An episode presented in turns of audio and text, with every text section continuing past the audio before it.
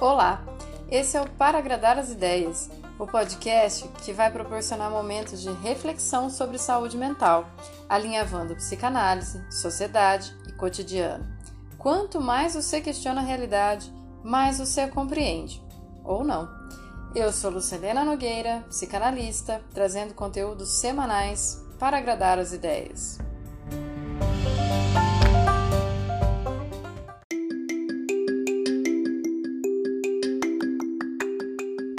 Episódio 1, porque para agradar as ideias, iremos falar de saúde mental.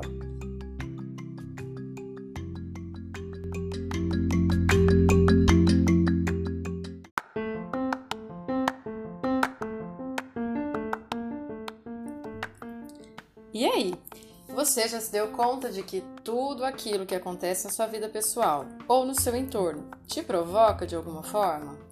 Que desde pequenininho a gente já tem conflito familiar, seja um ciúminho do irmão, um favorecimento aqui, um preterimento a colar, dificuldades no primeiro dia de aula, a primeira namorada, o primeiro emprego, o primeiro tudo, o medo ou a necessidade da rotina, o medo de envelhecer ou o medo de morrer. Enfim, a gente é uma montanha cheia de questões que atravessam a gente numa transversalidade irreparável com o mundo, assim, quanto mais a gente para para pensar, né, amiguinho? Por isso que é preciso a gente prestar mais atenção sobre o fato de que a saúde mental não depende apenas do nosso estado de equilíbrio emocional para que as coisas fluam bem. É, como ninguém passa ileso da convivência do outro, citando a Silvia Lani, é importante a gente coletivizar as questões de saúde mental para escapar da armadilha de se de individualizar as responsabilidades, tornando você um fudido porque você fez isso com você. E também para a gente ir além desses movimentos good vibes, em que nada mais importa a não ser a sua capacidade de ficar bem e o resto é resto. Eu, por exemplo, imagino que você está me ouvindo provavelmente enquanto faz uma outra coisa porque o tempo é uma questão que atravessa a gente o tempo todo. É a nossa vida, a gente sempre tem a sensação de que quanto mais coisa a gente está fazendo, melhor a gente está aproveitando o tempo. Ou seja, a gente está todo mundo numa corrida maluca para subir a chupacana ao mesmo tempo, sem se dar conta de que a gente já sabe que isso é impossível e não consegue romper com essa lógica maluca. A Organização Mundial de Saúde define que saúde é um estado completo de bem-estar físico, mental e social e não apenas a mera ausência de doença ou enfermidade. O que, que isso significa? Significa que, do mesmo jeito que é importante você dar atenção aos sinais da sua bexiga cheia, é importante você reconhecer os sinais dos seus afetos. É, do mesmo jeito que você, quando chega em casa, tira o sapato e se sente mais leve, todas as outras pessoas deveriam ter as mesmas condições de se sentir mais leve. Só que isso não acontece de forma universal. Primeiro, né, gente, que tem gente que não tem nem sapato, que dirá casa. Então, como é que a gente estabelece um equilíbrio de saúde mental num mundo totalmente desconexo com as necessidades individuais ou compartilhadas de todo mundo?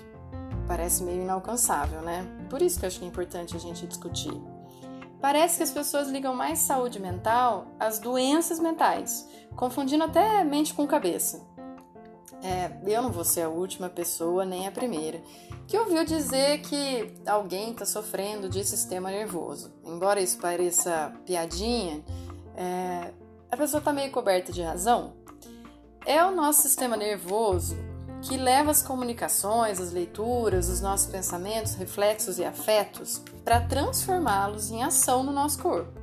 Então, sofrer do sistema nervoso também é uma forma de dizer que a gente está sofrendo daquilo que nos é incontrolável. Então, afinal, vamos pensar, né? É, quem que não já imaginou enfiar um tapa na cara daquela pessoa que te magoou? Mas não fez isso porque considerou as consequências, né? Seja porque você é muito educado, porque ficou com medo da reação, ou por qualquer outra função do laço social que te impediu. É, aquilo que você fez ficou ali batendo na sua cabeça, aquele tapa na cara não dado, ficou reverberando nos seus pensamentos, assim, tempos e tempos depois. Até quando você achava que tinha esquecido e agora eu acabei de fazer você lembrar. Desculpa aí. Mas por que, que eu estou inserindo essas duas instâncias de reflexão? A primeira instância de reflexão é o inconsciente. É, é esse lugar que registra, é esse não lugar, tá? Que registra e arquiva todas as nossas experiências vividas, fazendo uma ligação entre ideia e afeto. E assim ele vai construindo uma dinâmica de posicionamento do sujeito no mundo. É por causa do inconsciente que você agora se lembrou daquela tragédia pessoal que não teve um final feliz, ou que não teve o final que você queria. É, do tapa na cara, ou sei lá o que, né, gente? A gente tem tanto motivo para ficar magoado. Pode ser também, é, sei lá, aquela discussão do almoço de domingo que você perdeu com o tiozão e daí chegou em casa, conseguiu fazer aquela discussão onde você ganhava, tinha argumentos muito melhores, estava tudo fantástico. Por que, que isso aconteceu? Porque fora da cena, é, você não tinha que enfrentar discussão direta, tua cabeça estava mais fresca, você teve mais tempo de procurar melhor as palavras. Ah, se a gente pensar bem, né, cabeça fresca, talvez você pudesse ter até evitado o mal-estar. Então, existe uma ideia que compõe, né, toda essa discussão, esses argumentos, mas existiu o afeto, que se transformou talvez no mal entendido durante a discussão, porque você foi atravessado por isso. Você não tinha controle sobre isso. Até porque aquela discussão talvez não fosse exatamente sobre só aquilo, né? O segundo conceito que eu estou tentando trazer de cara é o de laço social. Esse conceito não vem do Freud, que é quem estipula um lugar para o inconsciente. Um lugar teórico, tá? Não um lugar físico. É, o conceito de laço social vem do Jacques Lacan, que é um psicanalista ao qual eu baseio todos os meus estudos e a minha prática, e através da compreensão dele eu também me construo enquanto psicanalista. O laço social é um conceito que define o contorno da cultura. É praticamente um combinado feito muito antes da sua chegada ao mundo, mas que te dá a estrutura de relacionamento que você tem hoje. É, eu posso apostar que você recebeu o nome dos seus pais sem ter a menor chance de dizer se gostava desse nome ou não. É um atravessamento do laço social que responsabiliza os pais por terem o desejo e, sendo assim, desejando seus seus pais, eles tinham que denominar esse desejo como você é um membro da família. Então tem que te dar um nome próprio, que nem sempre é seu, no caso do júnior, filho ou neto, mas com o mesmo sobrenome, que te vincula àquele grupo familiar.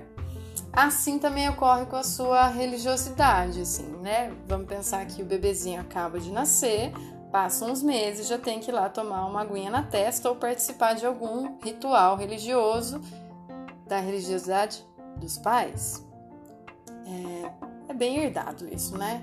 É, mas daí, pra gente não ficar falando só mal de família, vamos começar a pensar no laço social como algo maior, como uma possibilidade cultural. E daí, meu bem, você tá ganhando a monogamia, a maioridade legal, a questão do aborto, é, várias questões que são tidas como questões morais, mas que de alguma forma tentam contornar, delimitar, criar uma forma de civilidade entre os seres, né?